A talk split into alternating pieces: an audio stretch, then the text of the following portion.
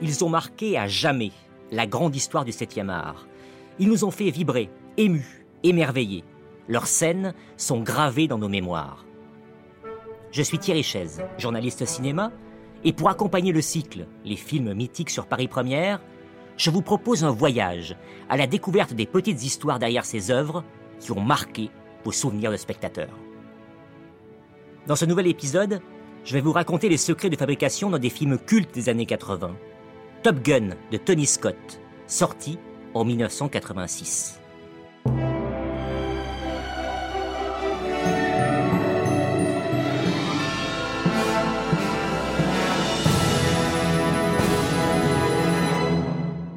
Les aventures d'une jeune tête brûlée, élève très douée d'une école réservée à l'élite de l'aéronavale américaine, qui va tomber sous le charme de son instructrice.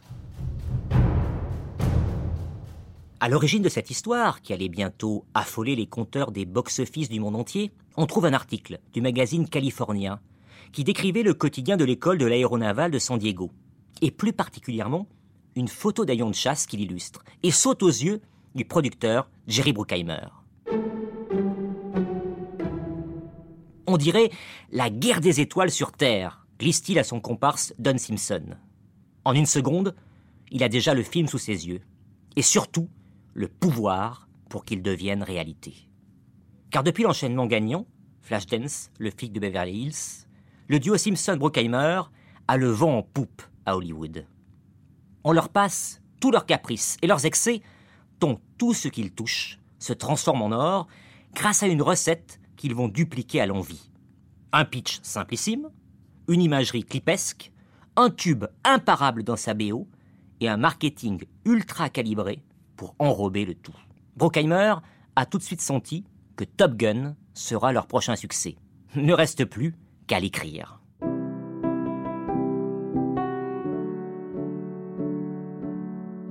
Il réunit alors une bande d'auteurs. Il leur explique le pitch. Deux mecs en blouson en cuir devant l'avion le plus rapide du monde. Et il les laisse cogiter. Chip Prother, le futur scénariste de l'aventure intérieure, se montre le plus inventif mais va pourtant très vite jeter l'éponge, incapable de supporter un jour de plus d'avoir sur son dos un Simpson totalement défoncé et un Bruckheimer uniquement obsédé par la réduction de son salaire.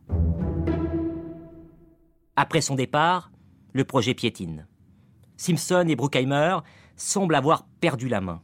La Paramount, avec qui ils ont un deal, cherche à refourguer le projet à d'autres studios. Mais c'est au moment où ils ont un genou à terre toutes les cartes sont rebattues.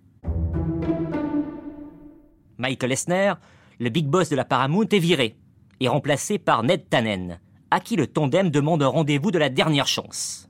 Tannen les convoque à 8 heures du matin, avec l'idée de se débarrasser de Top Gun. Ils ressortiront avec un contrat signé. Et ils partagent leur joie avec le type hirsute qui les a accompagnés avant de s'endormir dès les premières secondes de cet échange bien trop matinal pour lui. Pas n'importe quel type. Celui qu'ils ont choisi pour mettre en scène leur Top Gun, Tony Scott.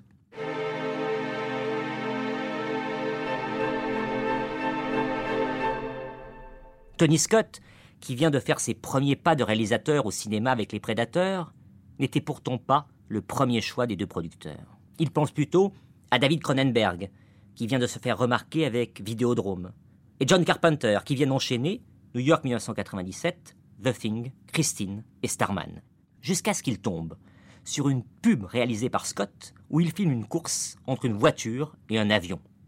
Ils savent alors qu'ils tiennent leur homme et embauchent les futurs auteurs de l'adaptation de Dick Tracy pour écrire le scénario que Scott va se charger de mettre en image. Commence alors l'étape du casting. Pour camper le rôle central, Maverick, tout ce que Hollywood compte de jeunes talents naissants est envisagé. Patrick Swayze, Nicolas Cage, Sean Penn, Michael J. Fox, Robert Downey Jr., Charlie Sheen ou encore Tom Hanks.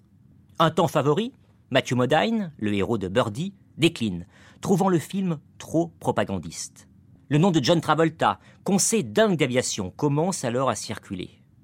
Mais alors qu'il vient d'enchaîner plusieurs bids, son agent se montre trop gourmand pour son contrat. Et le duo Brockheimer-Simpson décide de ne pas toper là. Ils ont en effet une autre idée. Cruise vient de décrocher sa première nomination Golden Globe avec Risky Business et a fait la connaissance de Tony Scott sur le tournage de Legend, réalisé par son frère Ridley. Mais quand Tom Cruise lit le scénario de Top Gun, il lui tombe des yeux. Hors de question pour lui de jouer dans ce flash dance dans le ciel, peuplé de scènes de vestiaires ridicules. Simpson est pourtant sûr de son choix. Alors il insiste. Tom Cruise ne veut rien entendre. Alors Simpson insiste encore. Cruise ne cède pas avant qu'un chèque d'un million de dollars ait raison de sa résistance. Vous deux, vous êtes vraiment des frimeurs. Quel est ton problème, Kazansky Pour tout le monde, c'est toi le problème. C'est parce que chaque fois que tu montes dans un avion, tu es incontrôlable. Je ne t'aime pas parce que tu es dangereux. Ça, c'est vrai. Ice Man. À ses côtés, pour jouer Charlie, l'instructrice dont il tombe amoureux, là encore, la compétition est rude. Brooke Shields, Jodie Foster, Sarah Jessica Parker et même Carrie Fisher sont en course. Mais Simpson et Brookheimer veulent une actrice moins connue du grand public. Et ils craquent pour une jeune femme de 28 ans qui leur a tapé dans l'œil dans Witness face à Harrison Ford. Elle s'appelle Kelly McGillis et n'a alors que deux longs métrages à son actif. Top Gun la fera changer de dimension, avec à ses côtés trois autres comédiens alors au balbutiement de leur carrière. Val Kilmer, Meg Ryan et Tim Robbins. En parallèle de la construction de ce casting, Brockheimer et Simpson œuvrent en coulisses pour pouvoir tourner dans l'école de San Diego qui leur a inspiré ce film. Malin, ils embauchent comme conseiller technique un de ses instructeurs à la retraite, Pete Pettigrew. Celui-ci se révèle le cheval de Troie parfait. Mais de ses conseils, le tandem n'en aura cure. Pettigrew a beau souligner le, le manque de crédibilité du récit, il prêche dans le vide. Et il va vivre chaque jour de tournage comme dans un cauchemar éveillé. Lui, épris de rigueur, assiste au débordement sans limite d'un Simpson accro à la cocaïne qui débarque tous les matins avec des scènes réécrites dans la nuit. Et dès que Pettigrew lui fait une remarque comme la multiplication grotesque à ses yeux des scènes de vestiaire, Simpson le renvoie aussitôt dans ses cordes, lui expliquant qu'en payant un million de dollars Tom Cruise, il ne va quand même pas se priver de filmer son corps. Pettigrew pourtant ne baissera jamais les bras, cherchant à éviter que Top Gun ne se métamorphose petit à petit du film de guerre pour lequel on l'a engagé en comédie musicale. Bref, il cherche à remettre une logique dans un tournage qui part dans tous les sens. Une fois, deux fois, trois fois, Tony Scott se fait virer. Une fois, deux fois, trois fois, il est réengagé par Simpson, qui passe une partie de ses journées à faire passer des castings à de jeunes apprentis actrices, alors qu'évidemment, la distribution est depuis longtemps totalement bouclée. On est au cœur des années 80, un temps de bascule où le sida n'a pas encore commencé ses ravages. Les fêtes d'équipe, données chaque vendredi sur le plateau, repoussent, semaine après semaine, les limites de la débauche jouissive. Et en dépit de cette ambiance survoltée, le tournage de Top Gun, endeuillé par la mort d'un pilote, va bien à son terme. Commence alors le travail sur un élément essentiel de la Simpson Brockheimer Touch, la musique. Aux commandes, Giorgio Moroder, le compositeur qui a déjà triomphalement œuvré pour eux sur Flashdance. Et pour le pendant du What a Feeling d'Irene Cara, le fameux tube indispensable à leur production, ils font appel à un groupe de New Wave new-yorkais, Berlin, qui interprète le slow langoureux Take My Breath Away, futur Oscar de la meilleure chanson. Emballés, Simpson et Brockheimer décident alors de pousser encore plus loin le curseur romantique du film. Ils reconvoquent Scott, l'équipe technique, Tom Cruise et Kelly McGillis pour tourner des scènes romantiques entre les deux.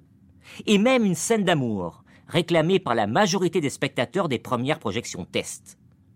Qu'importe alors que le temps ayant passé, les comédiens n'aient plus les mêmes coupes de cheveux. Tony Scott décide de la filmer dans des teintes bleutées pour que le spectateur n'y voit que du feu. Et l'artifice fonctionne. Au moment de sa présentation à la presse, Top Gun est plutôt regardé de haut par la critique, qui n'imagine pas la vague populaire qu'il va susciter. Produit pour 15 millions de dollars, le plus gros succès américain de cette année 86 en rapporte plus de 350 millions.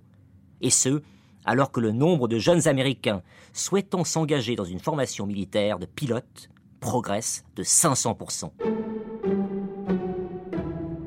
Alors, malgré leurs dissensions sur le tournage, Jerry Bruckheimer, Don Simpson et Tony Scott vont retravailler ensemble.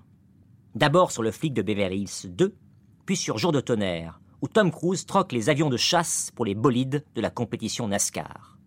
Avant que, dès la fin de cette nouvelle aventure commune, débute le serpent de mer de la suite de Top Gun. Elle prend forme 20 ans plus tard, en 2010, quand Christopher McQuarrie, le futur scénariste du Usual Suspects, développe un scénario qui tombe à l'eau. Avant que Peter Craig, le futur adaptateur des deux premiers Hunger Games, n'aboutisse lui à un projet qui rentre en préparation en 2012, mais sera abandonné après le suicide de Tony Scott le 19 août 2012. Qu'importe, car dès 2015, Brockheimer remet le projet sur les rails. Sans Dom Simpson, retrouvé mort dix ans plus tôt dans son appartement, suite à une overdose, peu après leur ultime projet commun, Rox. Et même si son étoile a pâli depuis les années 80, la détermination de Brockheimer finira par triompher. Réalisé par Joseph Kosinski, Top Gun Maverick verra bien le jour. Atterrissage prévu dans les salles pour juin 2021, si la crise du coronavirus lui donne évidemment le feu vert. Top Gun pourra ainsi fêter en majesté ses 35 ans.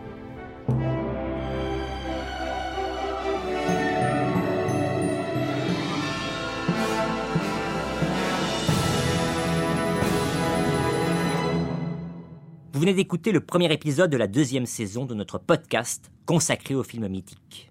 Vous pouvez retrouver cet épisode sur le site rtl.fr et sur toutes vos plateformes de podcast favorites.